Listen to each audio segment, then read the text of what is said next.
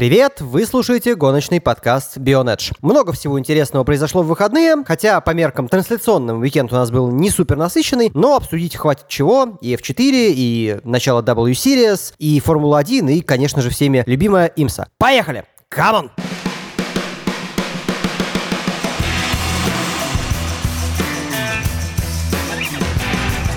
Начинаем с младшеньких. Да, если кто вдруг не в курсе или не запомнил и не научился нас различать, меня зовут Дима Искрыч. Обсуждать серии так или иначе поддержки ко всяким разным штукам я буду, разумеется, с моим коллегой Стивом. Стив, снова привет. Привет, в очередной раз, Дим. Привет всем слушателям подкаста Bionedge. Я думаю, что все-таки W Series мы отложим чуть-чуть на потом, потому что я полагаю, что обсуждение F4 будет несколько короче, с учетом того, что это F4 итальянская, и это чемпионат одного гонщика. В общем, не очень понятно, что с этим делать. Ибо Оли Берман Э, в общем, просто уничтожает все. Сколько мы в третьей гонке с тобой не подозревали, что у него там есть после серьезной ошибки переторможивания, вылета, повреждение резины или даже, может быть, повреждение подвески, это вообще толком ни на что не повлияло, и закончилось все еще раз для него сверхуспешно. Да, Оли не дает э, возможности усомниться в своем уровне, еще сильнее это удивляет в свете того, что выступает он не за привычную доминирующую команду, не за приму, которая уже приучила к тому, что у себя на родине не оставляет обычно шансов конкурентов британец выступает за Van Amersfoort Racing. В целом эта команда сейчас, ну не сказать, что уверенно, но лидирует в командном зачете.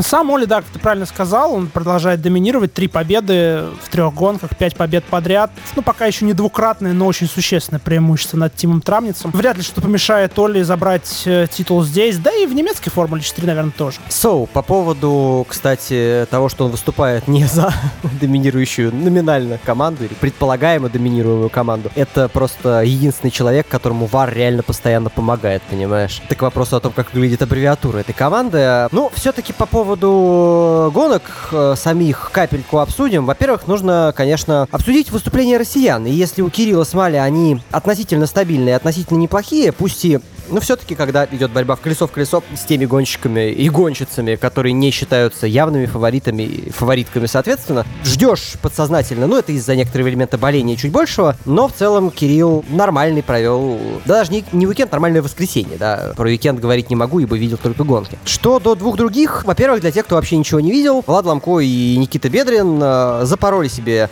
вторую гонку, а Владу еще и третью тем, что столкнулись между собой. Во-первых, э, Стив разбирал ли ты как-то дополнительно этот эпизод? Ну, если нет, не страшно, просто вопрос есть такой. Да нет, на самом деле там было достаточное количество повторов, чтобы понять, что там произошло, и мы это с тобой обсудили несколько раз в трансляции. Просто действительно получился достаточно оптимистичный маневр со стороны Никиты. Выезд э, на поребрик, после этого машина подпрыгнула, и, в общем, все. Дальше просто это был прямой полет непосредственно во Влада, уже ничего там Никита сделать не смог, естественно, и машину просто у Ламко раскурочило так, что, естественно, никакой физической возможности восстановить ее в третьей гонке не было. И, в общем, по итогу ни Никита, ни Влад, хотя были и прорывы, и обгоны, неплохие куски выступления, не могут, соответственно, этот уикенд записать себе хоть в какой-нибудь э, серьезный актив. Что ты думаешь, кстати, по поводу... Ну, откачусь чуть назад к Кириллу Смалю, про Койбедрина чуть позже вернемся. Что ты думаешь по поводу перспектив Кирилла Смали в чемпионате по итоговому раскладу? Ты сказал, что достаточно неплохой для себя себя уикенд провел, на самом деле нет, я с тобой не соглашусь. Я не говорил для себя, я говорил стабильный и в целом неплохой. В целом неплохой, ну нельзя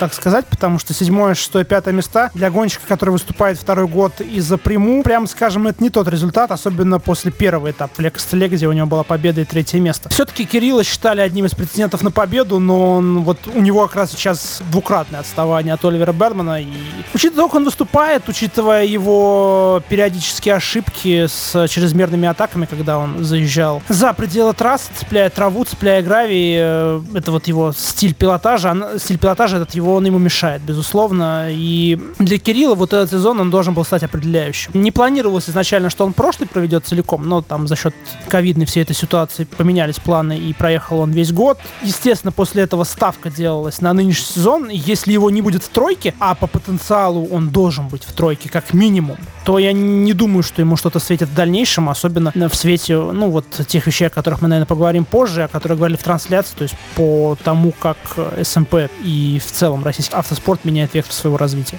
Ну, с другой стороны, э, что ж тогда думать о тех, у кого хуже получается? Да, понятно, что для Смолет он действительно в итоге стал вторым, но шансы на третье место, по-моему, вполне себе есть, и назвать их плохими сейчас уж точно язык не повернется. Это я про Кирилла. Что до двух других гонщиков и э, какие у них в итоге могут быть перспективы? Не по этому сезону, а примерно ту же модель, что и для Смали я тебе предлагаю. Что в этом году стоило бы сделать и на что после этого рассчитывать? Ну, во-первых, надо понимать, что у Влада и у Никиты немножечко иная ситуация. За ними не стоит каких-то крупных компаний, именно готовых проспонсировать их участие в дальнейшем, потому что, да, естественно, их ведут. Да, у Влада Ламко это компания Victory Lane, агентство французское, у Никиты Бедрина это международная компания Sparta VIP, но им будет сложнее, и на самом деле у меня начинает складываться такое ощущение, ну, конкретно применительно к Никите, потому что Влада, в общем, это и так понятно, у них основная ставка будет делаться на немецкую все-таки.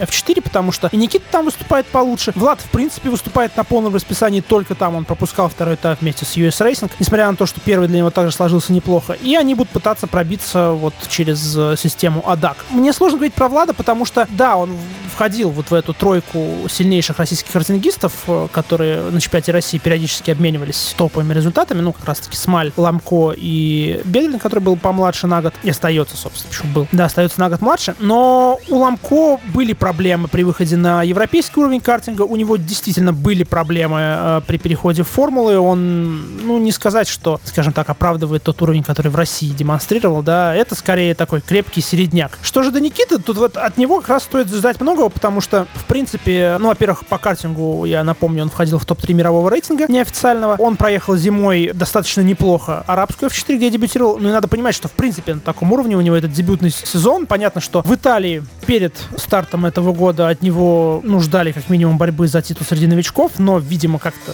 по какой-то непонятной причине в Италии у него не пошло, хотя казалось бы, он живет в Италии уже достаточно давно, его ведет итальянская система. Если я правильно помню, его тренером является муж его старшей сестры, который там по картингу выигрывал очень много, там чуть ли не чемпион мира по картингу. Но вот как-то у него в Германии складывается получше. Там, в принципе, у него был подиум на Red Bull ринге, он входит в десятку лучших и лидирует, естественно, в зачете новичков. Понятное дело, что там не так много гонщиков в зачете новичков, но в любом случае результаты там у него получше. Поэтому мне кажется, что вот начиная с этого момента это, учитывая то, как закончился этап э, в Валилунге, окончательно будет э, в его случае переформатирована карьера, по крайней мере, в нынешнем сезоне на немецкий чемпионат. Ну и будем там от него ждать каких-то результатов, потому что в Италии, ну, и не идет, и не везет особо, потому что регулярные вот эти аварии случаются. И на первом этапе была авария, и на втором здесь то же самое. Очки, ну, они есть, но их мало, и вряд ли удастся что-то более серьезное сделать. Окей, и у меня, на самом деле, последний стратегический стратегический вопрос, потом еще к локальным событиям. Упомянем то, что стоит, ну, на мой взгляд, упомянуть. Ты тоже, разумеется, сможешь что-то добавить. Как ты думаешь, мне этот вопрос, на самом деле, в голову приходит, когда я кого угодно из россиян вижу в F4 современных. Нужен ли нам э, был свой э, полуподвал формульной четверки? И было бы лучше, если бы он продолжал существовать. Ну, то есть, неважно в каком формате и как бы оно называлось, будь то СМП, будь то североевропейский, F4, какая угодно. Нужно ли это было и было бы так лучше для россиян развиваться, чтобы не попадать, например, например, сразу в мясорубку после? Ну вот в том виде, в котором заканчивал свою историю с МПФ-4, конечно, не нужен, потому что, ну, это достаточно смешно, это колхозный уровень, это минимальная конкуренция, и, в принципе, по сути, это такие соревновательные тесты. В принципе, можно спокойно у нас в стране на машинах F4 тестироваться и без этого, чем занимается очень много гонщиков и девушек, да, в частном порядке на том же автодроме в Мячково, на том же Moscow Raceway, там все это есть. Безусловно, когда была вот та замечательная североевропейская европейская серия, это было, естественно, совсем другой уровень. Э, это был международный чемпионат, куда приезжали ребята из Скандинавии, из Нидерландов. Куда приезжали ребята по фамилии Вершор. Я напомню для тех, кто этого не знает. Туда приезжали ребята по фамилии Вершор, туда приезжали ребята по фамилии Лундгор, там приезжали ребята по фамилии Фискал, да, и вот это все. То есть, в принципе, вся Скандинавия, там Констела Палайнин был, там Ника Кари через эту систему прошел. Скандинавия, Финляндия, Нидерланды, Прибалтика, все эти ребята через нее прошли в той или иной степени. Либо на тестах. У нас, условно говоря, Михаил Белов начинал там на тестах, по-моему, в Пярну, в Эстонии, если я правильно помню. И, естественно, это был действительно очень крутой чемпионат. Вместе с ним параллельно можно было выступать там Испании испанской лиге, чем, в общем, ребята и занимались. Да, и это действительно было хорошая школа. То есть это было на самом деле даже хорошей заменой для вот системы Адака итальянской. Они были достаточно конкуренты, что североевропейская, что испанская, которые активно пересекались, как бы не мешали друг другу, чтобы готовиться к дальнейшим чемпионатам и сериям, к той же Формуле Рено. Сейчас этого нет. Сейчас, естественно, усложнилась ситуация в свете того, что приходится ехать за рубеж, приходится платить дикие деньги. Можно, конечно, поехать там в условную Данию, но надо понимать, что, опять же, это достаточно колхозная серия. То есть, ну да, там в нынешнем году выступают Джунода и Эмма Фитипальди, но все. Они вот вдвоем и разыгрывают титул и там гоняются вместе с э, машинами там класса Формула Форта, Формула 5, да, старая четверка. Я не знаю, насколько это нужно.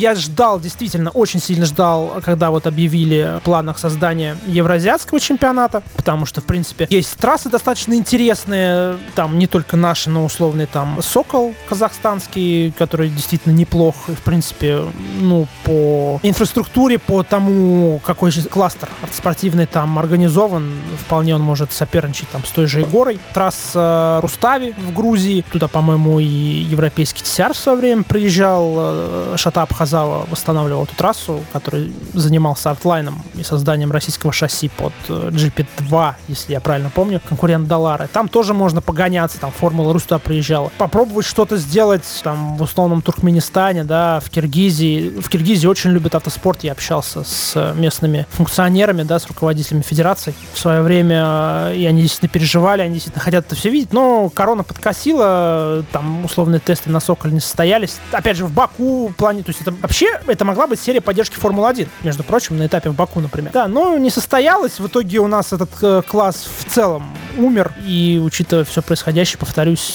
я не вижу перспектив тому, чтобы он снова ожил. И постепенно вот этих ребят-одиночек, как Ламко, как Бедренных, будет все больше, больше, больше. Не знаю я, хорошо это или плохо. Да, слухи летают разные по поводу того, как была устроена система работы и в SMP, и с точки зрения одиночной работы, с точки зрения работы на симуляторе, с точки зрения работы с тренерами российскими, которые достаточно много, с российскими инженерами. Так что, как по мне, не хватает этого чемпионата действительно, но не в том виде, в котором он заканчивался. То есть как колхоз это не нужно нафиг. Это просто трата денег. Спасибо за столь подробный спич. Ну и на самом деле, поскольку по базовым вещам я во многом согласен, я не очень хочу, точнее, сейчас превращать его в спор. А еще пару вещей, которые нужно обсудить по итогам гонок э, Формулы 4, это ее аварии. А еще с учетом того, что система защиты головы в любом виде на этих автомобилях пока отсутствует, выглядело, ну, один раз просто опасно, когда Майя Веук решила странный достаточно маневр вправо совершить. э, И, в общем, двое гонщиков поднялись по достаточно крутому склону до стены и возмущались потом э, друг на друга, то вторая это была просто совершенно жуткой. Вот. И реакция эта в трансляции у нас была такая, как будто там действительно могло что-то серьезное произойти. Ну, в общем, да, там машина в воздухе несколько раз перевернулась у Хана Чинью, и выглядело это стрёмно. Понятное дело, что большую часть аварий мы не видели из-за клубов дыма, которые поднялись от гравия, но в целом, да, выглядело это, в общем, в лучших традициях максимально травмоопасных аварий. Но, слава богу, все обошлось. Ребята там хромая, слегка прихрамывая даже,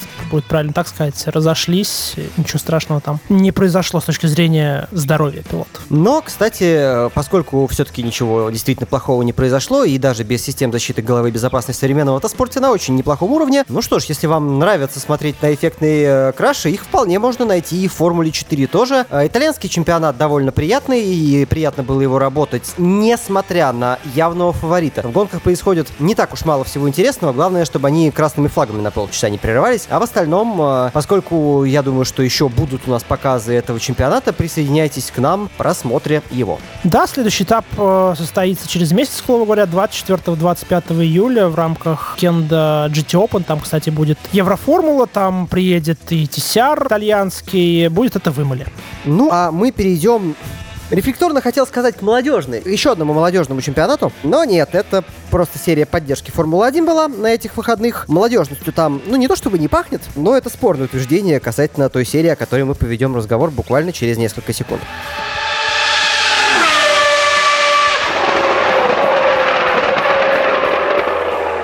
Речь здесь э, в этом блоке пойдет про W Series, чей сезон наконец-то начался этапом в рамках Гран-при Штирии.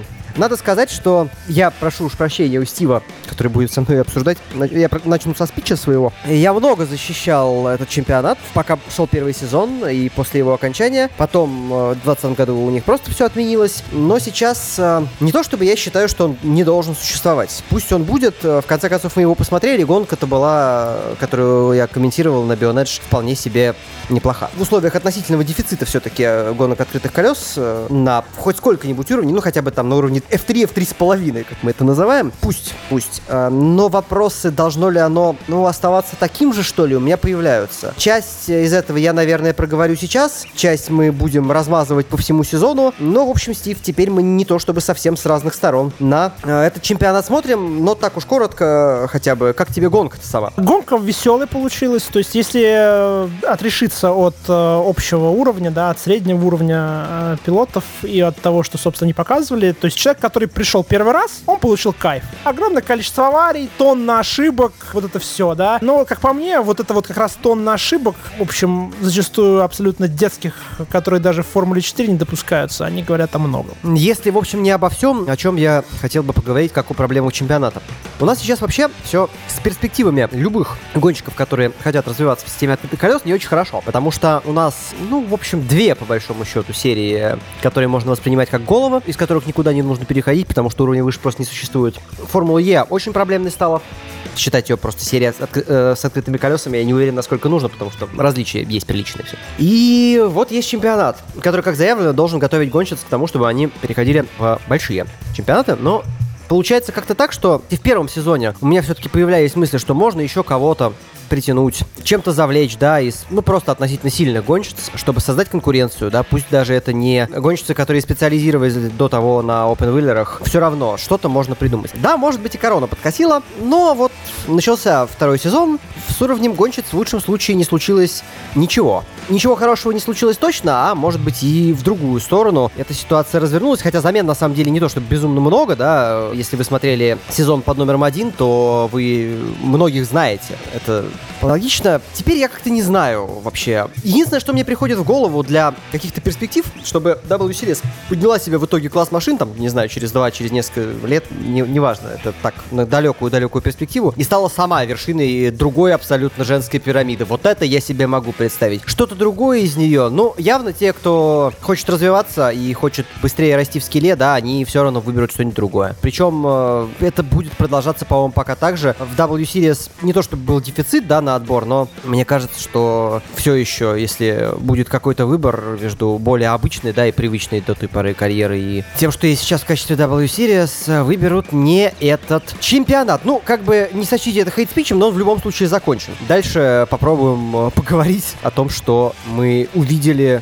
на трассе Шпильберге в минувшие выходные. Ну, во-первых, по поводу молодежного чемпионата, действительно, молодежным его никак не назовешь, потому что, например, сейчас у нас лидирует э, после первого этапа три девушки, которые, в общем, к молодежи с трудом можно отнести. Если я правильно понимаю, там средний возраст порядка 27 лет. И, в общем, после уровня F3,5, а именно на нем, по сути, расположилась W Series, в таком возрасте куда-то идти, ну, несколько проблематично. Это, во-первых. Во-вторых, э, по поводу вот того, что ты сказал, по поводу дефицита отбора. На самом деле, дефицит отбора есть. И мы это видим, в принципе, уже сейчас. У нас здесь выступает 18 гонщиц, понятное дело. Но надо понимать, что одна из них это резервистка, то есть реально их 17, и из тех, кто находится в резерве, ну, может быть, только Эбби Пулинг может что-то показать, 18-летняя, но и она как бы предпочитает выступать в британской четверке, а не здесь. И, в принципе, вся молодежь, ну, скажем так, окей, не вся, но большая часть молодежи из девчонок, которые сейчас выступают, они, в общем, ну, не очень горят желанием туда ехать, та же Джуджу Нода. Ну, это я тебе сказал. Ну, я себе не представляю, например, э, что Альку Байси, которая вторая, которая сейчас выступает в F4, по какой-то неведомой причине захочет свою карьеру развернуть в сторону женской формулы. Я не могу себе этого представить. Нет, вот как раз в ее случае я могу себе представить, я с моей век такого не представляю, потому что, ну, это в тупик идти. Для Альку Байси она, в общем, может стать такой представительницей Азии в женской лиге. Почему нет? Но объективно у нас здесь... Это нужно W Series. Я не, все еще не уверен, что это нужно ей самой. У нее, скажем так, я не говорю про открытые колеса и перспективы, это как раз достаточно спорно. У нее уровень э, неплохой, но не более того, на настоящий момент, то, что мы видим. Я про то, что можно вообще выбрать другое направление в автоспорте, и там, скорее всего, ее талантов и навыков вполне, блин, хватит. Ну, в принципе, да, она может и с отцом гонять всех же GT-шках спокойно. Типа, вот вообще, вообще проблема-то в чем? Я вот об этих еще. Что касается молодежи, то реально здесь выступает три ну, скажем так, относительно сильных по европейским меркам гонщицы. Как бы мне не хотелось расширять эту двойку до трех гонщиц, но так и есть. Это, собственно, две Гарси, Билен и Марта и Ира Сидоркова. Билен, да, из этой троицы она себя неплохо показала на первом этапе. Действительно, там была хорошая квалификация. Она с первых же минут начала демонстрировать очень неплохой темп. Все остальные такое. Марта Гарси у нас вообще не финишировала в итоге и стала единственной, кто не доехал до финиша, если я правильно понимаю. Ира ну, не, по-моему, ни одного боевого обгона не было. Она, конечно, на восьмое место поднялась, но это больше связано с авариями. И там надо понимать, что за ней финишировали там условная Бруно Томаселли, у которой огромный опыт в формулах уже сейчас. Она там в формуле Дельта гоняет в Бразилии активно. Бельский Вис, Рема Кимиланин, про, которые, про уровень которых, в общем, вообще ничего говорить не надо. Он известен по кузовам. Условная там Сабри Кук, которая также имеет опыт и в американских открытых колесах, там в Мазде выступала, в всяких там сериях поддержки Индианаполис и так далее. И главное, мы видим, на каком уровне все эти девчонки выступают, когда они начинают гонять против парней. Ну, как бы это смешно, честно скажем. Здесь э, все-таки речь в другом, и остается я все-таки скажу, хотя ты... Я знаю, что ты с этим будешь спорить, просто мы подкаст слишком растянем, если завяжем дискуссию об этом сейчас. С моей точки зрения, это не, не выяснено пока, насколько открытым колесам имеет смысл быть разделенными. Может быть и имеет. Может быть и имеет, потому что, ну, слишком мало прецедентов. И если вот мы посмотрим на все программы, которые будут появляться на э, W-Series, которые уже существуют, и это никак, в общем, не справится, то можно будет дальше плотнее изучить этот вопрос и, э, может быть, принять решение о том, что отдельный должны действительно быть чемпионаты именно в этой категории. А, но по поводу Сидоркова, ты сказал, да, ни одного боевого обгона, но а, все, в общем, достаточно элитные гонщицы э, умудрились натворить такого бардака, ведь э, все это следствие столкновений и не очень-то взвешенных действий, скажем так. Все, что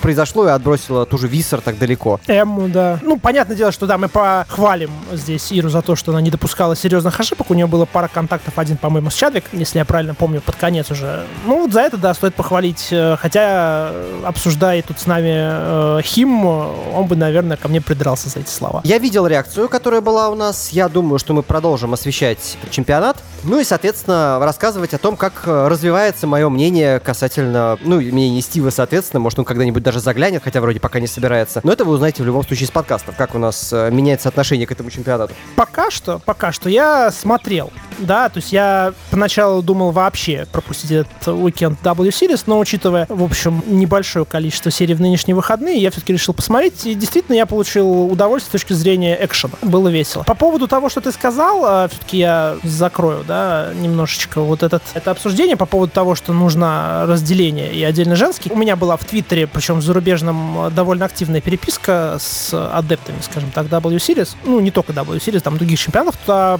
под обсуждение пришел, в частности, Джош Шимицу. Это фрилансер американский, понятное дело, что японского происхождения, который освещает на разных небольших порталах, собственно, в большей степени американский формул, ну, последовает из W Series, и он, на самом деле, высказал такую достаточно правильную, на мой взгляд, вещь. Понятно, что сейчас уровень будет очень низкий. По сути, W Series нужна только для того, чтобы дать возможность. Реальную конкуренцию мы там увидим, ну, наверное, годика через 3, через 4, не раньше. Просто банально потому, что это всего второй сезон, у девчонок до этого не было мотивации, куда стремиться после картинга. Понятное дело, что и сейчас в картинге, ну, нету конкурентоспособных э, девушек. Последний чемпионат мира там, ну, уныл в этом плане. Там была, по-моему, только Веук, и закончилось для нее все тем, что она устроила краш э, с Андре Кими Антонелли на чемпионате Европы, если я правильно помню. После чего Антонелли проходил в гипсе несколько месяцев с двойным переломом ноги. И все. То есть э, реально сейчас девушки в картинге могут претендовать максимум на в финал этих крупных турниров, ни за что не борясь. Э, и, в принципе, при переходе в формулу у них возникают проблемы. Можно вспомнить ту же Милен Пономаренко, которую я много раз вспоминаю, которая была лучшей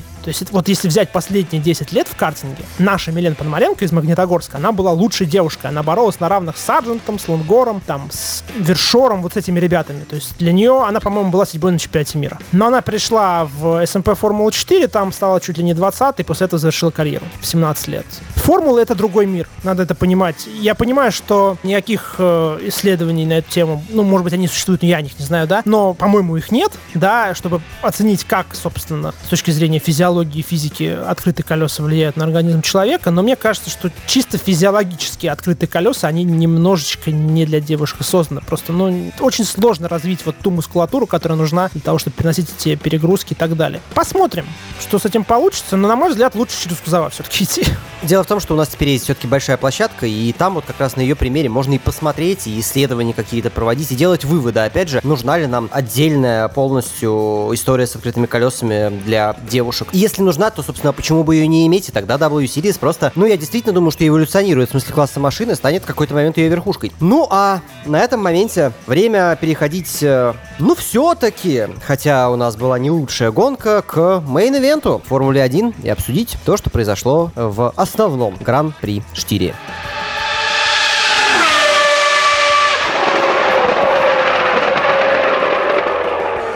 Хотелось бы, конечно, начать как-то поизящнее, но придется очень плоско. This race was shit. Ну, можно и так сказать. Но я в первую очередь о другом. После этой гонки все-таки начинает формироваться ощущение, что Макс именно по сезону, не в каждой, конечно, абсолютно конкретной гонке, но в целом по сезону будет просто доминатором здесь. Особенно с учетом одних слов Тота Вольфа, хотя ему нельзя доверять, ну и вообще об этом потом. Да, гонка получилась очень так себе, мы многого ждали в любом случае, потому что, ну, квалификация не была в одни ворота и могло все сложиться чуть-чуть иначе. Но в итоге оказалось, что не для Red Bull целиком, но для для Макса конкурентов в штире просто не было. И все это немножко усугубляется тем, что следующий этап пройдет на той же трассе. Не то чтобы я буду грустить о бесконечных чемпионствах Мерседеса, но как я анонсировал, да, эту гонку, что я говорил перед ней, ну, все в итоге пошло прахом, и я, честно говоря, не знаю, куда теперь разгонять зрительский интерес э, к нынешнему чемпионату мира. Я думал, что на самом деле в начале по блоку про Формулу-1 ты все-таки представишь меня, потому что у меня нет представления в начале подкаста, но меня, если что, зовут Вадим Химик. А про Штирию и Австрию, слушай, ну, во-первых, каковы в принципе были шансы у Мерседеса на австрийской земле? И я думаю, что пока унывать достаточно рано, потому что в Сильверстоуне Мерседес может взять реванш, потому что и Хэм там очень хорош, и Мерседес там, в принципе, хороший, просто укатать Bull, и мы сразу сменим вектор обсуждения. Ты знаешь, вот э, в этом плане пока ты ждешь Сильверстоун и укатывание там э, Мерседесом Редбула, я напомню тебе замечательные слова, по-моему, все-таки Кристиана Хорнера, что если Red побеждает на поле Лекаре, то Red побеждает везде. Вот что-то мне подсказывает, что действительно так и будет. И по поводу того, что шансы Мерседеса были не так высоки выиграть на австрийской земле, тут опять же сделать небольшую ремарочку. Все-таки, например, э, до этого уикенда, если я правильно помню, ни одного пола у Red не было в Шпильберге, да и в гонке они побеждали довольно давно, если я правильно помню. Я здесь больше не про статистику, да, а вот про вот это все дома и стены помогают. Ну так в прошлом не помогали. В прошлом не помогали, но в прошлом Red Bull и не был так близок. Я был уверен, что сейчас, когда у Red Bull конкурентен, и он может за это побороться, они будут рвать и метать просто за эти победы. Но на самом деле у Мерседеса будет еще второй шанс. Штире и Австрия в этом году дают второй шанс гонщикам. Но я на самом деле хотел обсуждать другую тему. Я не знаю, мне добавить-то нечего больше, потому что Димон сказал в самом начале, я думаю, что унывать рано, и Сильверстоун все расставит на свои места в первую очередь. А, ну и дальше будут гонки. У нас даже не середина чемпионата. Там отрыв, в общем-то, один сход Макса, и все, и отрыва никакого нет. Я вот, кстати, сейчас не помню, кого из журналистов это мнение, может быть, вы мне напомните. Кто-то сказал очень правильную вещь, что Льюис Хэмилтон сейчас делает то, что он должен делать. Пока у Red Bull прет, а весь сезон у них переть не будет, Льюису сейчас надо очень плотно приезжать вторым и не терять много очков относительно Макса. Потому что рано или поздно у Bull перестанет переть, а у Мерседеса снова начнет на какое-то количество гонок. И самый интересный момент будет в том, а сможет ли Макс выполнять такую же работу, и когда у него переть перестанет, сможет ли он приезжать вторым и набирать нужное количество очков, чтобы чемпионского титула не лишиться и не проиграть. С кубком конструкторов я думаю, что все уже примерно решено, а вот с личным зачетом тут вообще еще загадывать очень рад. Ты знаешь, я бы, наверное, с тобой согласился, если бы не специфика, в принципе, нынешнего сезона. Обычно мы привыкли к тому, что Мерседес очень сильно прибавляет после августовского перерыва. И связано это во многом с тем, что машины дорабатываются. Но проблема заключается в том, что у нас этот сезон по факту переходный. Нельзя дорабатывать двигатели, чтобы повышать им мощность. По сути, никто не будет заниматься доработкой машин, потому что все сосредоточены над машинами сезона 2022. Того буста мы, скорее всего, не увидим. Вот на Бельгии, да, на Монце, которые будут в конце августа, начале сентября сентября. Скорее всего, все так останется, как сейчас. И если действительно все останется как сейчас, ну, понятное дело, что в Кубке конструкторов в принципе шансов нет никаких, учитывая выступление Переса и Ботаса. Да и в личном зачете, учитывая, какой ход набрал Макс и под каким давлением выступает Льюис, и как верно заметил в свое время Фернандо Алонсо, что Льюис-то, в общем-то, не, не является непобедимым гонщиком. Ему будет все сложнее и сложнее. Ну уж Фернандо Алонсо бы этого не знать, но на самом деле хочется сказать, что, ты понимаешь, во-первых, это одна из сейчас самых обсуждаемых тем, то, что откуда у Red Bull появилась скорость э, и откуда увеличилась мощность двигателя, и я уже приводил эту цитату, к сожалению, мы не можем ее процитировать с точностью,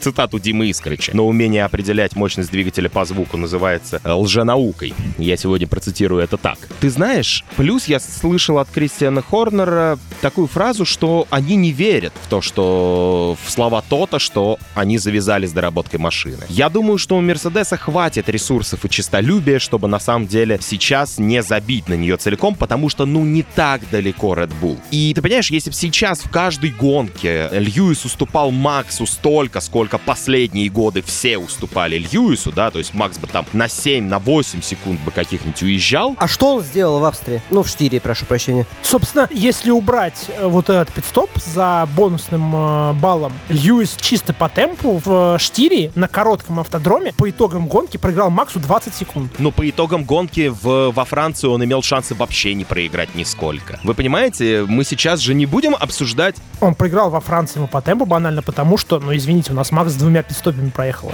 Да, Макс проехал с двумя пидстопами, проиграл как раз Льюис из-за того, что не заехал в бокс, а заедем в бокс на второй пидстоп. В общем, мне не кажется, что пока Мерседес настолько проигрывает. Была бы такая же самая разница в 25 секунд. Вы меня уже закидали за мою фразу. Ну, я все равно останусь при своем мнении. Мне не кажется, что Red Bull сейчас настолько сильнее, и с моей точки зрения ничего в чемпионате еще не решено. И Льюис, хотя случае, как он мне кажется, каким гонщиком и каким профессионалом каким спортсменом мне кажется, он еще покажет себя в этом сезоне и, во всяком случае, попробует вернуться хотя бы в конкуренцию. Знаете, что я вам еще скажу по этому поводу? И по поводу как раз реплики Тота, о которой я хотел упомянуть, но вы сами справились. На мой взгляд, есть одна причина, почему это может быть не блефом. Потому что, ну, ставки очень разные.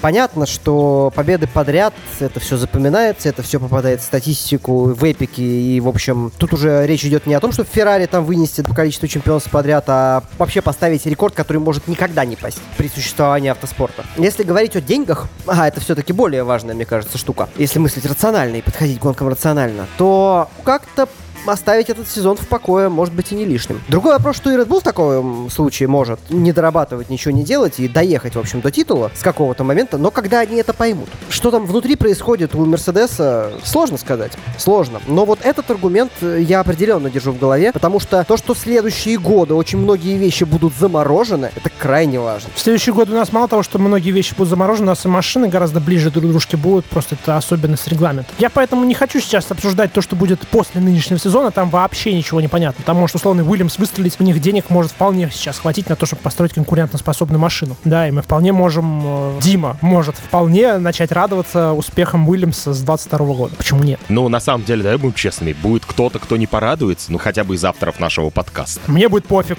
Ну, хорошо. Ты циничный. Я буду болеть за Хас. Сейчас с вами рассуждаем, и мне приходит в голову мысль. Самая главная ошибка в плане доведения машины этого сезона была, видимо, у Мерседеса в межсезонье, когда они чуть-чуть подзабили и решили, что они доедут на своем багаже еще один сезон.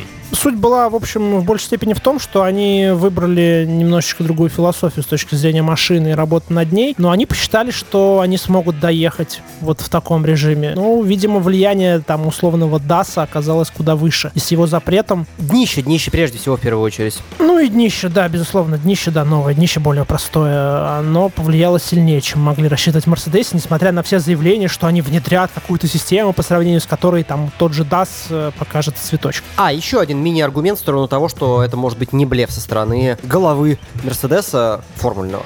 Дело в том, что мы видим, что пытаются они все-таки бороться, но уже другими методами. Типа, может быть, мы сами-то и не будем особо ничего делать, но вот юридическому департаменту пахать особенно над машиной следующего года не надо. У них силы свободны. Вот пусть придумают, как нам ограничить Red Bull здесь, чтобы иметь шансы. Это Формула-1, спорт высших достижений, для победы все средства хороши. Да, конечно, будет об- очень обидно, если Мерседес выбьет что-то такое прям эдакое, из-за чего Red Bull действительно проиграет сезон. Но для борьбы действительно хороши все средства. Так что да, может быть, все не закончено, но я с ну, некоторым пессимизмом, да, не сразу после финиша, понятно, там еще гонки были, и отвлекаешься, но на следующий день, то есть сегодня технически вот момент записи, я проснулся с не, не самым лучшим ощущением от перспектив Формулы-1. На грядущий сезон, разумеется, что будет в 2022 году, понятия не имеем и не угадаем. Пока по прогнозам Стива мы ждем побед Вильямса, я на самом деле пришел сюда обсудить с вами чуть-чуть другую вещь, совершенно другой план у меня лично был в голове. У меня к вам есть вопрос, а скорее такая тема для дискуссии. Я услышал совершенно разнополярные мнения по поводу скучности этой гонки или возмущения всяких совсем уже эстетов автоспорта на тему того, что вот э, на самом деле Франция, это с чего вы вдруг решили, что Франция была веселая, а эта гонка скучная. Я хотел бы заняться вместе с вами с точки и для себя. Я хотел бы разобраться, что мы будем считать хорошей гонкой, а что мы будем считать плохой гонкой. И с этой формулы подойти конкретно к этому этапу в Австрии. Потому что я запутался.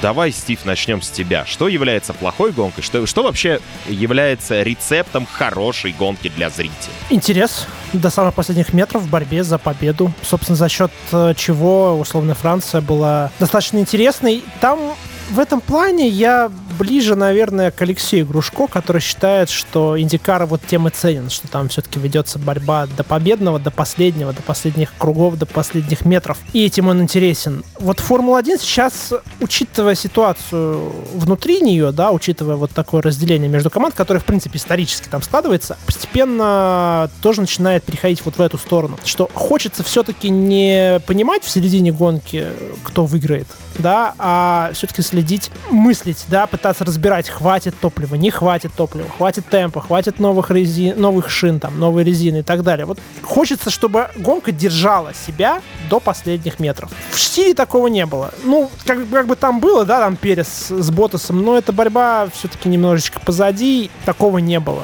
Такой цепляшки, скажем так. А борьбу в средней группе, ну, она всегда есть. Не бывает э, этапов без борьбы в средней группе, она уже не так сильно цепляет. Вдруг ты решил бы сразу отвечать, у меня бы не было возможности высказаться. На мой взгляд, краеугольных камня в, в принципе, спортивном зрелище одно соревнуется с другим, или массовое соревнование, неважно. Их примерно два, и э, первый из них Стив нашел абсолютно правильно в своей речи. Это интрига, которая сохраняется, да, то есть э, покуда интрига не мертва, что важно понимать, интрига для не болельщика кого-то персонально может быть только в борьбе за победу. В игровых видах спорта с этим, с этим проще, там, если нет большой разницы по голам, очкам, э, прочему, это и так будет, потому что страны две. В видах индивидуальных, вот вроде любых э, забегов, будь то ноги или лыжи или гонок, это немножко иначе работает, и здесь сложнее. Интрига в борьбе за какое-нибудь другое место толком не срабатывает. Но другая вещь, здесь я со Стивом не согласен, ну, я, по крайней мере, так это вижу, если для самого Стива иначе, ок,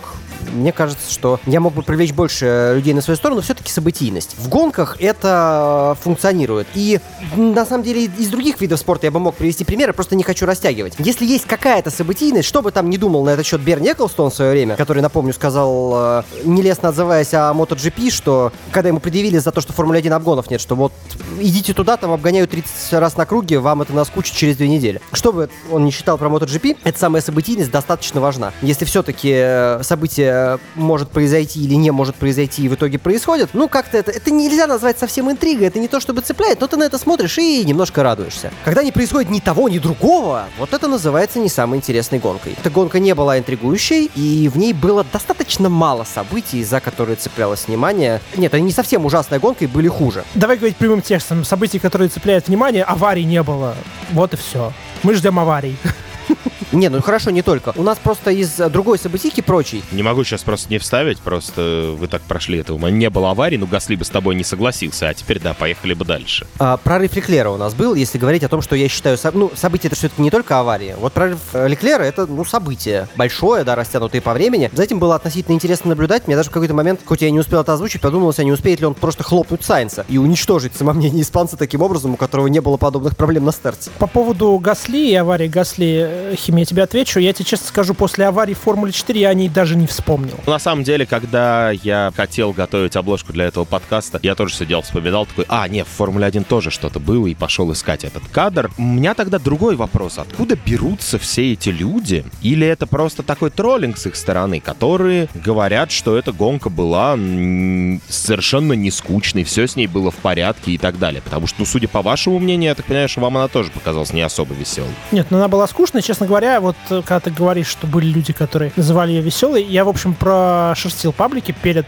собственно, тем, как садиться писать подкаст. Я увидел, наверное, только один комментарий от, скажем так, человека, к которому я могу прислушаться, да, это Витос, который себя в комментах такое написал, но там это был явный сарказм. Ну, а я скажу, что есть, наверное, достаточно оголтелые фанаты Макса, как они есть у любого очень талантливого гонщика, которым любая его победа покажется интересной. Но здесь тот момент, когда вы поймете, что я реально согласен со Стивом, а не просто так ненавижу по какой-то причине, так многие люди думают, Льюиса. Стив регулярно говорил в наших подкастах и в эфирах, что по сравнению с Хэмилтоном Шумахер, э, ну, старший, разумеется, выигрывал интереснее. Ну вот, Шумахер выигрывал и интереснее, чем Макс теперь выигрывает вот эту конкретную гонку. Это нормально как бы. И плюс э, важно не забывать, что да, это было еще и свойством того времени, но э, частью этого была важная вещь. Почему интрига держалась в Формуле 1 другой эпохи? Там были сходы, их было много. В любой момент можно было, не удивляясь, обнаружить лидера где-нибудь на обочине со сломанной коробкой или с дымящимся мотором. А теперь этого, ну, практически не бывает. Ну, я вышел, выслушал ваши точки зрения, какой-то рецепт для себя, наверное, чуть больше сформулировал. Ты, кстати, Димон перестал в конце эфиров спрашивать и, видимо, собирать эту статистику и выставлять баллы гонки. Ты знаешь, у нас был такой безумный эфир, что я просто забыл это сделать. Ну да, наш эфир был гораздо веселее, чем сама гонка Формула-1. Опять же, кто знает, тот поймет, цитировать мы это на всякий случай не будем, потому что мы выходим не только в ВК. С нашими выпусками подкаста на других платформах можно и бан за такое словить. Я не знаю, что-то еще хочется вам про гонку обсудить?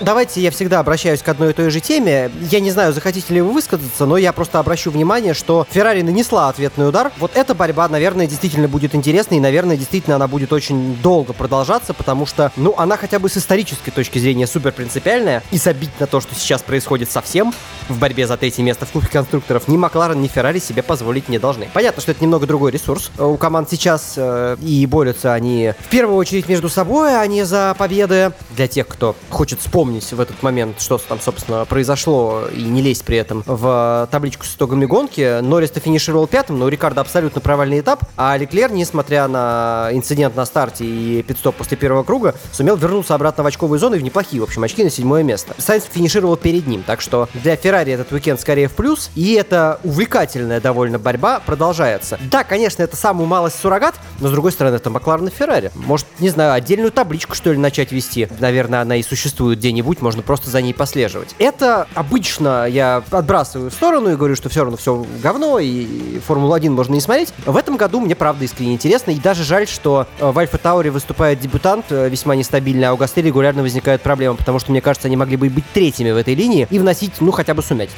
Да, вполне. Я просто еще о чем задумался, как раз ты сказал про Феррари и Макларен непосредственно на этом этапе. И я просто вспомнил, какой прогноз давал перед э, началом этого сезона для одного из, ну, скажем так, соседских YouTube-каналов.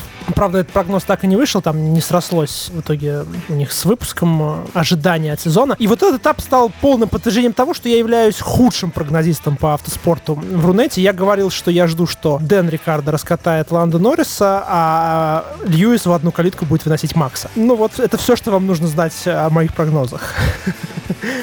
Обидно, да, что тогда именно от Стива звучал прогноз про Вильямс буквально недавно.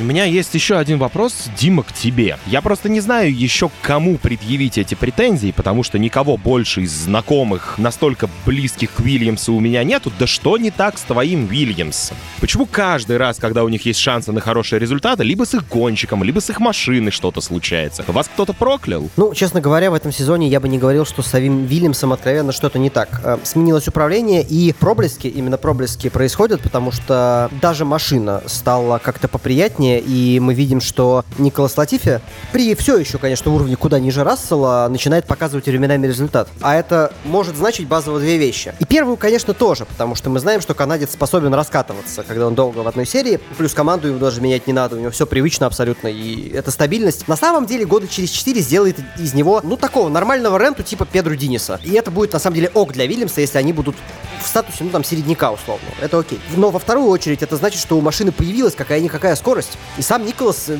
уж временами думаешь, а не запрыгнет ли он там когда-нибудь вообще в третий сегмент по ходу этого сезона, если, ну, обстоятельства сложатся более-менее подходящим образом. Так что мне очень обидно. Это действительно был э, лучший э, до сей поры шанс, потому что он вызван исключительно скоростью машины самого Рассела. Здесь не было ни капли обстоятельств. В какой-то век нельзя обвинить Джорджа, ну вот произошло. С другой стороны, второй этап там же. Может быть, тоже что-то получится. И я пока совершенно не падаю духом на этот счет и руки не опускаю. Я просто потом, когда немножко отошел от этой ситуации, думаю, ну, а, собственно, что, еще одна гонка здесь же. Темп есть, все плотно. Джорджу нужно снова показывать. В принципе, в какой-то момент до проблем еще он начал Фернандо Алонсо атаковать. К нему тут вопросов никаких. С Вильямсом происходит постепенное выползание из хтони просто, в которую они себя засунули из э, того дня сурка, который не, вот практически идентичен был всегда. Сейчас за Вильямсом, знаешь, стало интересно смотреть.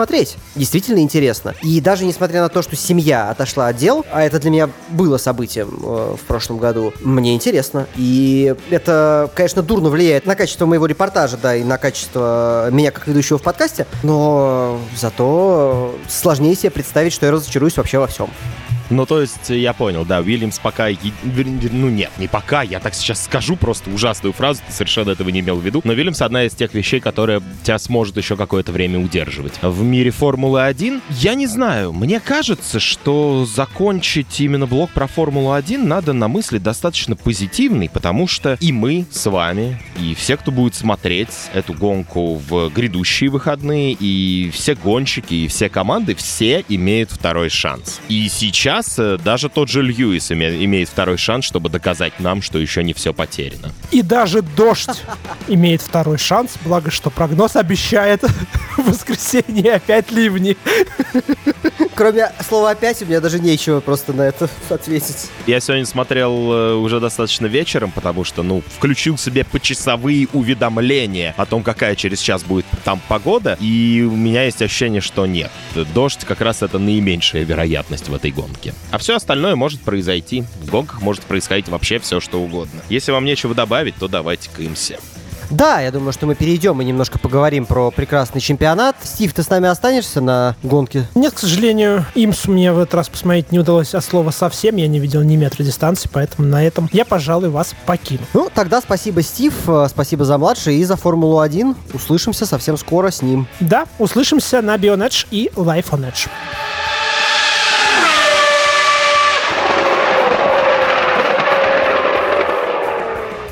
Ну что ж, Вадим, настало время признаться хотя бы друг другу. У нас э, в этом году, кажется, должен просто смениться профильный чемпионат. Ты знаешь, насчет того, что должен смениться, я пока с тобой не очень согласен, но оптимизм есть, потому что в любой момент, когда нам все надоест, всегда можно уйти не только на самом деле в Имсу, а в принципе в Кузова, но Имса, Имса и твои репортажи последний час и то, что в собой в ней происходит. Имса вообще, знаешь, она существует как такая, она какая-то вне системы, вне культуры, такая контркультура культурное в том смысле, что мы только что обсуждали, что должны происходить какие-то события, еще что-то. Вот имса это история про то, что ты очень долго и очень нудно сидишь и ждешь последнего отрезка гонки, где будет твориться экшен ад. Ты точно знаешь, что он там будет, но тебе надо выждать. Это вот имса должна созреть в тебе. На самом деле, я сейчас коротко пробегусь. Понятно, что Кирилла Мешкова у нас сегодня в эфире нет, и вы уже догадались, раз мы начали про имсу без него, то и откуда бы он появился. Нужно все все-таки для зрителей более-менее рассказать, э, как в итоге дела обстоят по итогу гонки на Воткинс Глен. Потом мы перейдем к обсуждению, поскольку Мешкова нет и рассказывать событийно сложно, он в этом главный здесь, к обсуждению чемпионата немножко, ну и отчасти, может быть, прошедшего ивента. Ну, я надеюсь, у тебя подготовлены таблички, потому что я, ты сейчас сказал обсуждение чемпионата, я задумался, Блин, а там вообще надо табличку посмотреть. Там же должна дичь твориться. Да, продолжай, пожалуйста, Дим. Я не про табличку личного зачета, да, я про то, что в гонке происходило. И в первую очередь, разумеется, самый цепляющий внимание класс э, это DPI. И выиграла Mazda. Это само по себе событие. Да, понятно, что там в американских сериях работает некоторым образом уравниловка. Но, но все же понимают, что Mazda это чуть-чуть как будто бы под дивизион. Даже, может быть, не 1.25, как мы говорим в случае с первой формулы, а 1.15, но другой. И то, что расклад получился такой, то, то что Харри Тинкнелл провел великолепный просто финальный отрезок. Причем это великолепно заключается в том, чего вы, в принципе, в немарафонских гонках не увидите никогда. Харри Тинкнелл так уверенно выиграл эту гонку, обгоняя круговых. И это тоже важно понимать. Он весь свой отрыв создал о том, что они с Кэмероном вот этот строй чертов проходили просто по-разному. Это стало, в общем, решающим фактором. Ой, Я думаю, мы в принципе уже мыслью о том, что Mazda это 1.25 подвели себя под монастырь, и Кирилл, когда придет, послушает это, разнесет нас пух и прах, потому что, ну, на самом деле, и насколько я понимаю, даже из его рассказов, это не совсем корректно, и из-за того, что... Все, все, все, все, я сбился. Там был Оливье Пла, действительно. Ну, стоит исправить ошибку, раз я ее допустил. Я забыл уже просто. Да, и за счет баланса производительности, который регулярно балансируется, там все меняется, и, в общем-то, Mazda была уже в этом сезоне достаточно близка к победе. Там может происходить все, что угодно. Класс прототипа Дайтоны, он непредсказуем, на самом деле, не только своей балансировкой, не только тем, что это там марафоны, спринты, неважно, потому что нам, ну да, стоит озвучить, что в грядущие выходные у нас будет там же на Воткинс Гленн спринт, который мы тоже планируем показать. Единственное, что он будет не самое лучшее время в ночь с пятницы на субботу, и многие в это время, ну, могут быть не очень готовы смотреть. С другой стороны, наоборот, пришел домой после какой-нибудь вечеринки, вполне можно уделить время гоночкам. Это да, это все дело уже вопросы расписания, того, что будет происходить в пятницу. Может быть, мы даже с тобой вдвоем посидим. Спринт штука короткая. Я про другое хотел сказать. Она еще непредсказуема своим поведением гонщиков на трассе. Ты просто смотришь, как один гонщик проходит отрезок вроде свой замечательно, шикарно. Там был, например, у того же Кевина Магнуса, ну, в общем, за счет которого многие болельщики пришли именно из Формулы-1 смотреть Имсу. Это как вот мы спорили про ДТМ, только здесь история про Имсу. Это люди, которые приводят за собой зрителей. Европейских зрителей. Потому что в Америке нет проблем, я думаю, у Имса с просмотрами. Он то проводит отличный отрезок, то он теряет две позиции за один круг. А потом в конце за, на последнем круге просто улетает в гравий. Я не понимаю. И там у каждого гонщика происходят такие проблемы достаточно регулярно. По одну гонку в этом сезоне Ван дер Занде едет просто шикарно, и все говорят, Кевин Магнусон рядом с ним такой достаточно нишевый гонщик, да, и Ван дер Занде тащит эту машину. Тут э, Уоткинс Глен, где в какой-то момент Кевин Магнусон проводит гораздо лучший отрезок, чем Ван дер Занде. Понимаешь, какая штука? Еще а, обиднее становится вот этой ситуации для болельщиков Кевина Магнусона, само собой, когда ты понимаешь, что вот прошел марафон, ну я все-таки к гонке буду немножко цепляться. Если говорить о темпе, да, то с ним могли конкурировать, ну, с ними, Ренгер Ван дер Занде, там еще есть, понятно, да, у 01 экипажа. Могли конкурировать, в общем, кто? Тот же самый Кадиллак, только пятерка, но там огромную глупость совершил Дюваль, ломанувшись просто с э, Петроут на выезд на красный сигнал светофора. Я не про то, что сотворил Дюваль, который просто проехал под красный сигнал светофора. Это полная дичь, я вообще не знаю. Ну, слушай, нет, я, конечно, в тот момент, знаешь, задумался, он, видимо, настолько был увлечен, смотрел в зеркала заднего вида, чтобы не пропустить, я не помню, там, по-моему, одна из Акур вместе с ним выезжала, что в итоге просто пропустил красный сигнал светофора. Нет, за ним выезжал э, другой Кадиллак, 48-й, Кабаяши за ним выезжал. Я просто помню, что это было с его камеры, ну, это уточнение, опять же, которое несложно сделать, потому что это точно так. Ну и продолжая по темпу. И вторая машина, которая была более-менее вровень с 01-м Кадиллаком, это, ну, они в итоге оказались более-менее где должны, и это Акура 60 с Кэмероном и Пла, но там, в общем, Оливье несколько проиграл гонку сам в конце, нужно было оперативнее разбираться с круговыми, и были бы варианты. И в итоге он шестой, Магнусон, потому что вылетел в гравий. Ну вот, ну что, ну что это такое? Ну, у Кадиллака вообще этот уикенд складывался достаточно плохо, и долгое время 01 был лучший, по-моему, из Кадиллака. В принципе, на трассе уикенд хорошо складывался у Акур. В первую очередь, там Мазде-то на самом деле достаточно повезло через, э, ну, за счет тактики и за счет Full Course Yellow оказаться впереди. Ну и плюс ты рассказал, да, про очень хороший отрезок, где он именно отрыв уже смог создать. В общем-то, это должен был быть, во всяком случае, со старта гонки и первые там часа полтора, все это смотрел, что это должен быть уикенд Акуры 100%. Мазда там непонятно где окажется. Мазда вообще надо понимать, что, ну, с моей точки зрения, это очень серая лошадка, потому что у нас есть несколько Акур, у нас есть несколько Кадиллаков, которые просто борются друг с другом. У нас есть одна Мазда, которая никому не понятно, в какой точке пространства она окажется в конце гонки. Она может оказаться, как мы теперь знаем, и первой, и последней. Все-таки два Кадиллака более-менее могли поддерживать темп, но говорю, у одного одна глупость, у другого другая, и все, и все. Но этим и хороша эта гоночная серия. Там может произойти действительно все, что угодно. Ладно, посмотрим, что будет в спринте, и на самом деле рекомендую посмотреть. Чуть продолжу по поводу все-таки результатов, да, давай уделим время, да, ну хотя бы победителя, потому что у нас Вин Автоспорт э, выиграл LMP2, Тристан Нунес, Томас Мирили, Стивен Томас. Э, в GTLM была, кстати, довольно любопытная борьба до определенного момента. Ну, в GTLM борьба была очень странная и специфическая. Это была борьба двух корветов против двух BMW, но в этот раз хотя бы класс не закрылся просто тупо двумя корветами. Потому что когда их было... Он не то, что не закрылся двумя корветами, я тебе напомню, что там был обгон за лидерство со стороны BMW, и то, что все закончилось иначе по табличке, да, итоговой, это уже вопрос не к гонке. Нет, понятно, я просто говорю про то, что у нас уже была в этом году гонка Имсы, где в классе GTLM было просто два корвета. Ну, да, там были обгоны, да, за лидерство, и BMW-шный экипаж в итоге опередил корвет, ну, поборолись. В общем, в итоге все закончилось тем, что на первой строчке у нас оказывается Джордан Тейлор и Антонио Гарсия на корвете, такие под третьим номером. Но варианты были разные, и да, это класс малочислен, но если в нем все-таки вот между собой э, команда BMW, Рейхел Леттерман э, будет э, бороться с... которой просто корвет на самом деле, заводская, то будет не так и плохо, и будем за GTLM следить. Э, про LMP3, ну, в общем, не особо хочется рассказывать. Если что, выиграл экипаж Филиппе Фраги, Скотта Эндрюсона и Гера Робинсона, Ралли Моторспортс, 74-й экипаж. Там борьбы под финиш не было, и поэтому мало что. А в GT Daytona, с одной стороны, это уверенная победа Turner Motorsport и BMW 96-го экипажа, где финишировал... Но все должно было быть совсем не так. Порше, ты должен был бороться со злом. Ты даже можешь продолжить. За меня тут немножко я э, возьму короткую паузу, чтобы воды попить.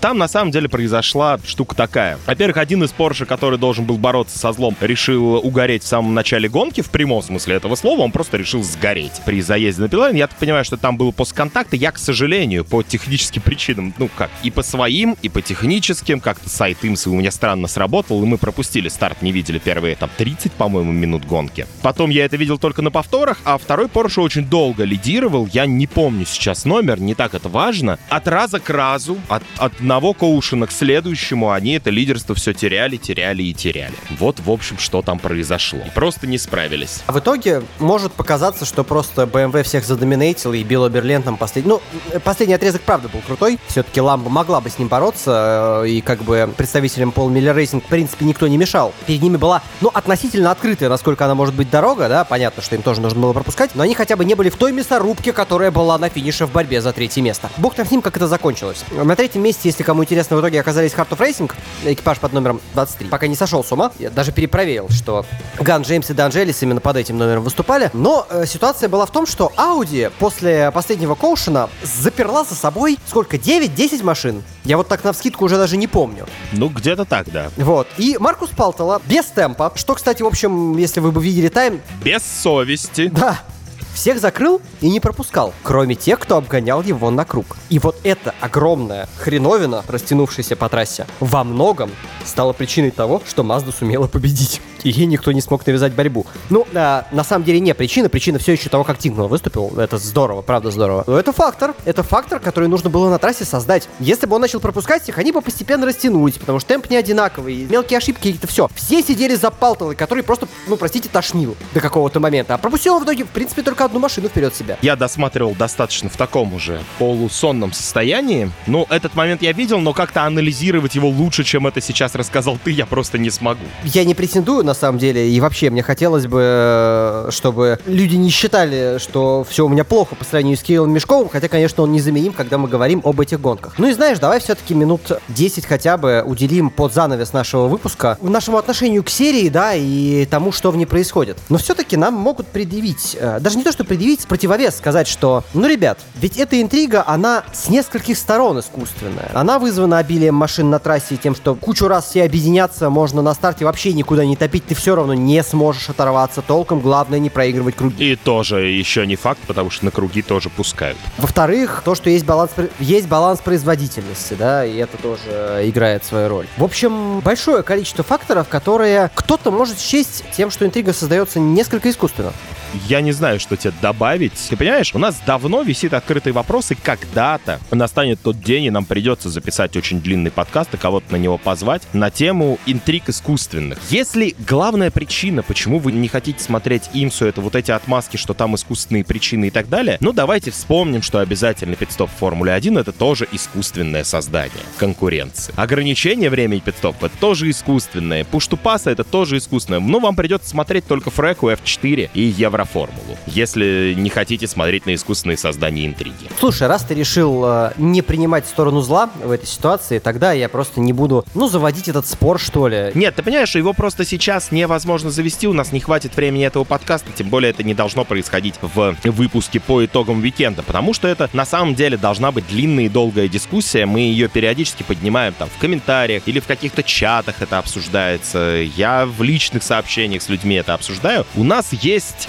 условно там 3, 4, 5, ну там дальше можете посчитать сколько младших гоночных серий, где очень короткие дистанции, все машины одинаковые, это монокласс, и там, да, что-то там происходит, там каждый обгон очень ценный, он на вес золота, все очень круто, но на самом деле, когда начинаешь смотреть эти гонки, ты такой уже, как бы, да, как бы мы, конечно, все DRS и push-to-pass ы и прочие э, экшен-зоны не любим, но уже как-то не очень круто. Это все выглядит, потому Потому что вопрос в том, что я как раз хочу устроить как-нибудь отдельную дискуссию. Вопрос в том, что нам надо вывести еще один рецепт. Мы допускаем, что в гонках могут быть искусственные всякие бонусы или ограничения, но тогда нам надо вывести рецепт лучшего, лучшей системы, где она лучше всех работает и меньше всего бесит зрителей, назовем это так. Но я думаю, что это, во-первых, не будет имса, потому что балансы производительности и все остальное нам сейчас вот в чатике нашем э, Донов пишут, что больше больше всего бесит Full Course Yellow бесконечный, но там механика такая, что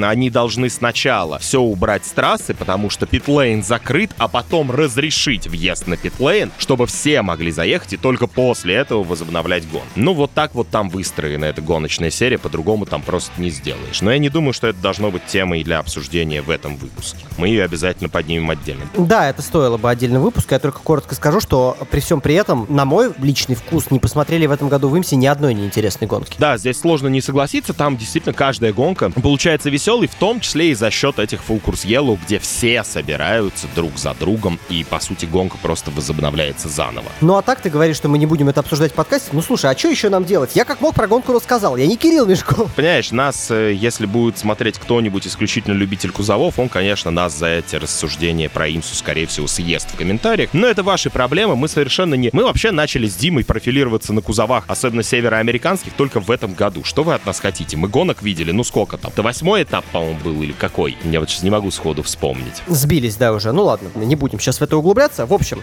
все, что произошло в эти выходные и что вы могли при этом увидеть на Бионедж, мы обсудили. Всем спасибо за внимание. Для вас этот выпуск провели конечно же, Стив, который уже на прошлом блоке отключился от этого подкаста, я Дима Искрыч. И я Вадим Химик. Оставайтесь с нами, активности много, расписание плотное, уж совсем пустых выходных-то до августа нам точно не завезут. Ну и следующие, на самом деле, полнее чуть-чуть, чем эти. Так что счастливые до встречи. Пока.